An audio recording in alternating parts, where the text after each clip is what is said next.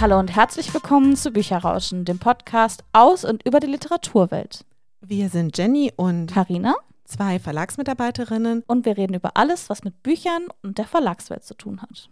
Heute haben wir als Thema die Bestsellerlist uns rausgesucht, denn die Bestsellerlisten sind etwas, über das man im Literaturbetrieb wirklich sehr, sehr häufig redet. Als Autorin beschäftigt einen das die ganze Zeit. Verlage schauen die ganze Zeit auf die Bestsellerlisten und natürlich auch die Buchhandlungen. Auf den Bestsellerlisten zu sein, ist natürlich für alle Beteiligten etwas ganz Besonderes. Und es ist vor allem auch ein guter Indikator dafür, ob ein Buch bei der Leserschaft ankommt. Denn auf den Bestsellerlisten platzieren sich nämlich nur die Titel, die sich auch gut verkauft haben. Aber fangen wir mal ganz, ganz vorne an. Was sind eigentlich die Bestsellerlisten? Wenn man von Bestsellerlisten spricht, spricht man meistens von den sogenannten Spiegel-Bestsellerlisten.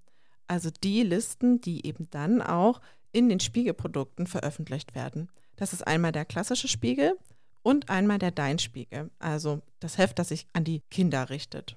Und natürlich auch Spiegel Online. Einige der Bestsellerlisten erscheinen nämlich nur digital und nicht im Printprodukt. Die Spiegel-Bestsellerlisten gibt es seit 1961 und sie unterteilt sich mittlerweile in viele verschiedene Untergruppen. Also es gibt nicht nur eine Liste, sondern es gibt je nach Produktform eine eigene Bestsellerliste. Und wie Karina schon gesagt hat, präsentieren die Bestsellerlisten die meistverkauften Titel. Und zwar je nach Bestsellerliste entweder die meistverkauften Titel einer Woche oder eines Monats. Fangen wir doch aber mit der Spiegel-Bestsellerliste an, an die, glaube ich, alle sofort denken und die meist umkämpfte tatsächlich, nämlich mit der Hardcover-Liste. Die Hardcover-Liste wird auch von ganz, ganz vielen Buchhandlungen genutzt, beziehungsweise viele Buchhandlungen haben eigene Regale, in denen sie vor allem die Titel der Hardcover-Liste präsentieren. In der Hardcover-Liste landen alle Titel, die innerhalb einer Woche verkauft wurden und eben Hardcover sind. Also dafür gibt es bestimmte Bestimmungen, nämlich dass es eben ein festgebundenes Buch sein muss mit einem sogenannten offenen Rücken.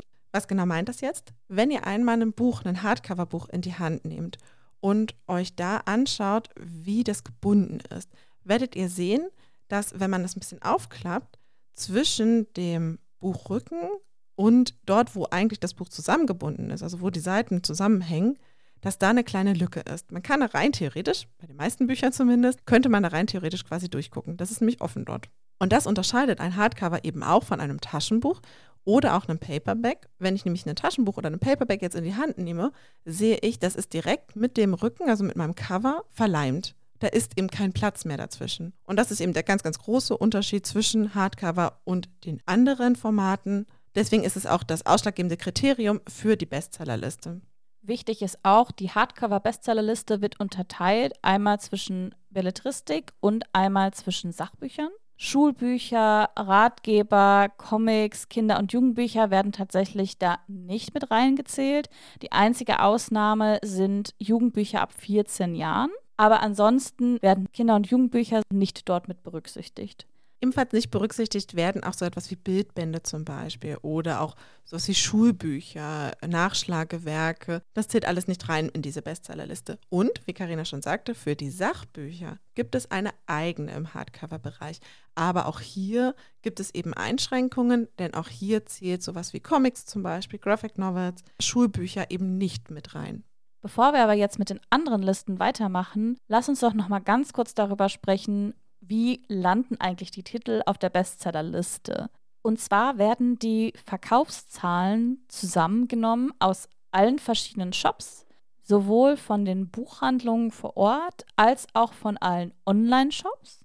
Die werden zusammengefasst von den Marktforschungsunternehmen Media Control und veröffentlicht im Buchreport. Der Buchreport ist eines der Fachmagazine eigentlich, also vielleicht ist der ein oder andere schon von euch drüber gestoßen, das vor allem über Branchennews informiert, wenn es Infos aus den Verlagen, aus Buchhandlungen oder eben aus allem, was mit dem Literaturbetrieb zu tun hat, wenn es da Neuigkeiten gibt, diese vermeldet. Aber der Buchreport kümmert sich eben auch um die Zusammenstellung der Bestsellerlisten Die Zahlen, die wir bei Media Control haben, die sind übrigens auch für die Verlage einsehbar. Also auch hier sehen Verlage, wie gut hat sich ein Buch eigentlich von mir verkauft. Da man diese Zahlen, die Media Control erhebt, aber nicht eins zu eins nutzen kann, um daraus eine Bestsellerliste zu machen. Denn Media Control erhebt zwar auch, okay, es handelt sich um ein Sachbuch, es erhebt, handelt sich um ein belletristisches Buch, es ist ein Ratgeber, aber es fässt sie trotzdem alle in einem zusammen. Und hier kommen nämlich dann die Leute vom Buchreport, die nämlich die ganzen Daten, die bei Media Control zusammenlaufen, auswerten und daraus nämlich eben dann die Bestsellerlisten machen. Diese nämlich auch letztendlich bereinigen, wenn man so will. Einerseits werden Titel wie eben zum Beispiel auch Graphic Novels und Comics werden rausgerechnet. Gleichzeitig wird eben auch geschaut, Karina hat es vorhin schon einmal gesagt, Jugendbücher zum Beispiel ab 14 können rein theoretisch berücksichtigt werden. Auch das schauen sich die Leute vom Buchreport an und tun eventuell den einen oder anderen Titel noch mit hinzufügen. Das ist vor allen Dingen auch sinnvoll, weil wir hatten ja schon mal eine Folge zu Warengruppen gemacht. Die Verlage Titel teilweise vielleicht in eine andere Warengruppe mit einem bestimmten Zweck einordnen, als sie faktisch sind.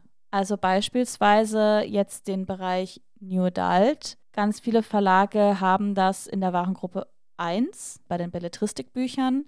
Es gibt aber auch die Kinder- und Jugendbuchverlage, die jetzt auch ganz viel im New Adult-Bereich machen, die es dann teilweise ebenfalls in Gruppe 1 einsortieren, aber teilweise auch eben in Gruppe 2, wo eigentlich die Kinder- und Jugendbücher normalerweise verortet sind.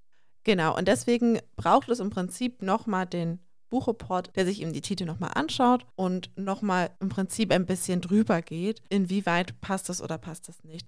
Es werden natürlich auch nicht unendlich viele Titel auf den Bestsellerlisten platziert. Das ist ja auch gar nicht möglich, sondern bei den Hardcovern und bei den Taschenbüchern sind es die besten 50 und bei allen anderen Listen sind es dann eher die besten 20 oder die besten 10.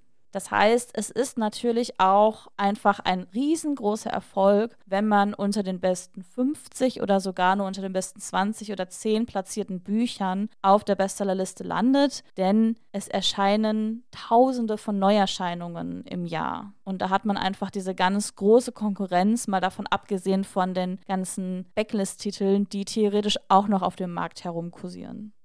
Was ich sehr, sehr spannend finde, auch wenn bei der Hardcover und der Taschenbuchliste 50 Bücher an sich platziert werden oder das Ranking veröffentlicht werden, werden aber nur die Top 20 und teilweise auch nur die Top 10 wirklich abgebildet. Also im Spiegel selber haben wir eigentlich immer die Top 20. Oder wenn man mal in den Buchhandlungen schaut, die stellen teilweise sogar auch nur die Top 10 der Bücher wirklich ins Regal und bewerben das mit, das sind die Bestseller. Also je nachdem, wo man sich befindet, gerade diese ganzen 50 Bücher werden sehr, sehr selten eigentlich gezeigt. Deswegen ist es vor allem bei Autorinnen und bei den Verlagen Ziel, unter die Top 20 zu kommen.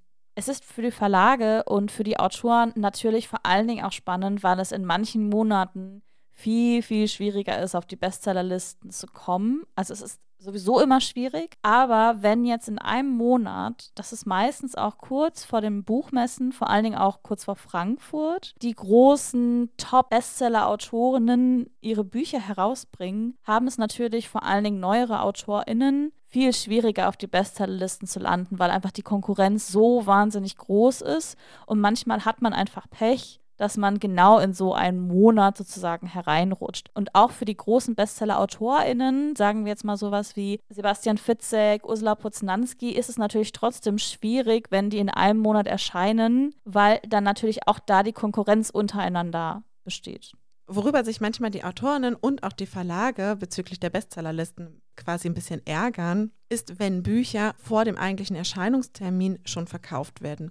Denn auch das hatten wir schon mal in einer unserer früheren Folgen angedeutet, nicht jeder Verlag hat eine Zu-Punkt-Auslieferung. Wir hatten es ja schon ein bisschen erklärt, auch was der Unterschied ist zwischen Erscheinungstermin und Erstverkaufstag. Und die meisten Verlage haben eben einfach nur einen Erscheinungstermin. Bedeutet auch, dass viele Buchhandlungen die Bücher eigentlich vor diesem Termin bekommen. Und dadurch kann es sein, dass sie die natürlich eben auch dann schon verkaufen. Was aber mit Blick auf die Bestsellerlisten manchmal eben nicht so glücklich ist, weil die Verkaufszahlen gerade in der Erscheinungswoche oft die sind, auf die man eben alles ausrichtet. Im Verlag, als Autorin, man macht ganz, ganz viel Marketing rundherum, sodass eigentlich zu diesem Erscheinungstermin möglichst viele Bücher auch gekauft werden. Und wenn aber vorher ja schon Bücher verkauft werden in den Wochen davor, sind das ja Zahlen, die mir dann für meine Erstverkaufswoche sozusagen nämlich fehlen. Dann könnten es genau diese Zahlen sein, die quasi fehlen, um auf der Bestsellerliste zu landen. Wie Jenny nämlich schon gesagt hat, eingangs werden die Bestsellerlisten teilweise wöchentlich und nur in seltenen Fällen monatlich erhoben. Das heißt, vor allem diese Erstverkaufswoche, wo einfach am meisten LeserInnen die Bücher kaufen, die ist einfach am wichtigsten. Und wenn da schon viel vorher abgegrast worden ist, ist es natürlich schwierig vor allen Dingen jetzt auch eine relativ neue Entwicklung ist, die sich aber auch natürlich auf den Bestsellerlisten ausschlägt, sind Signieraktionen, äh, die jetzt immer größer werden. Zum Beispiel die Buchhandlung Graf macht das im wirklich ganz großen Stil, dass sie regelmäßig Signieraktionen vorab anbieten oder auch sowas wie Buchboxen bei der Bücherbüchse. Die Bücher, die dort verkauft werden, für diese Aktionen gehen auch ganz normal in diese Zahlen und das heißt, es hat natürlich da auch manchmal Auswirkungen auf die Bestsellerlisten. Total. Schauen wir uns Stichwort Bestsellerlisten mal auch den Rest noch an. Denn wir haben ja schon gesagt, was die Hardcover-Liste ist, aber es gibt eben noch andere. Es gibt nämlich unter anderem auch noch die Taschenbuchliste. Dort werden alle Titel einer Woche gelistet, die sich sehr gut verkauft haben und eben Taschenbücher sind. Und seit mittlerweile zehn Jahren circa gibt es auch eine Paperback-Liste.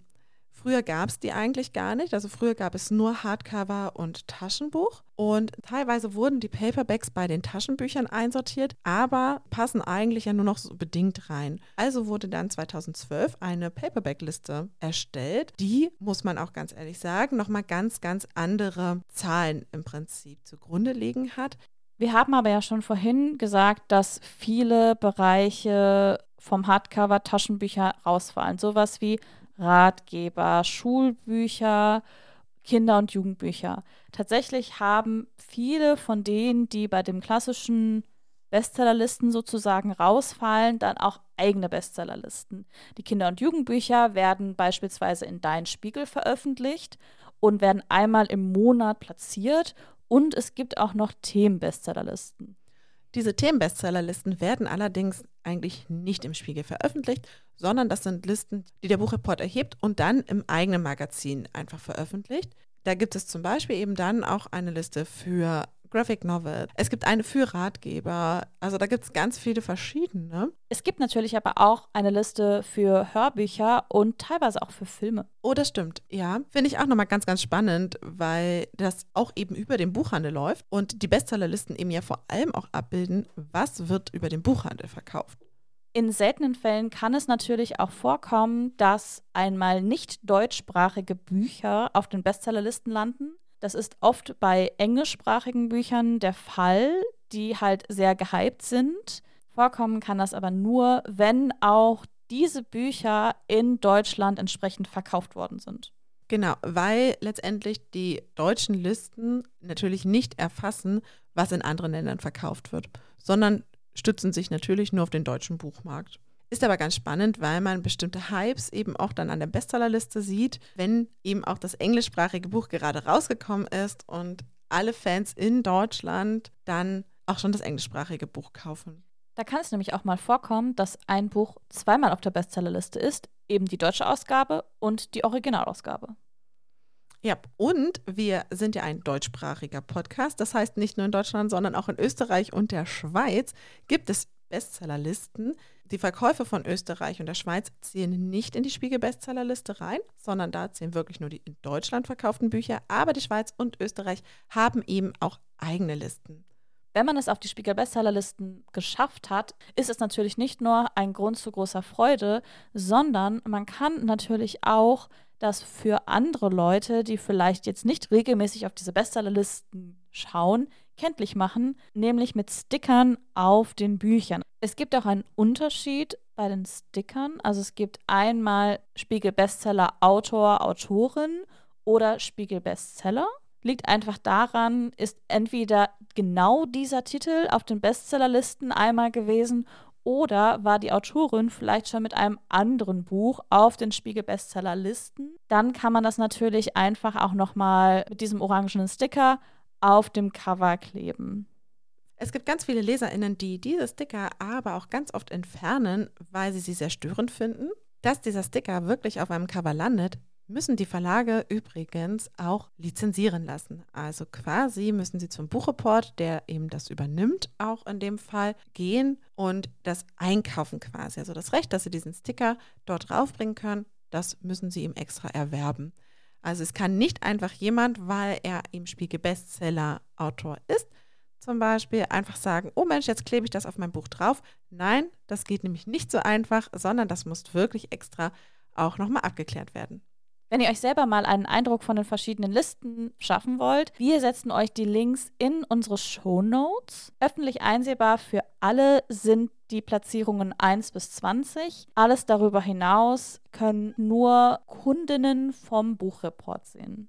Falls wir jetzt noch Fragen offen gelassen haben und ihr gerne noch mehr über die Spiegel Bestseller wissen wollt oder eine Frage einfach generell zu Bestseller und Bestseller-Platzierungen habt, dann schreibt uns doch super gerne entweder eine Mail an bücherrauschen mit oe.web.de oder über unseren Instagram-Kanal. Dann nehmen wir das sehr gerne noch in einer der nächsten Folgen mit auf.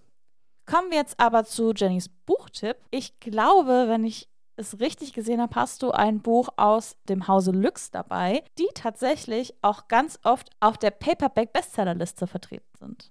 Genau, denn es handelt sich um Like Water in Your Hands.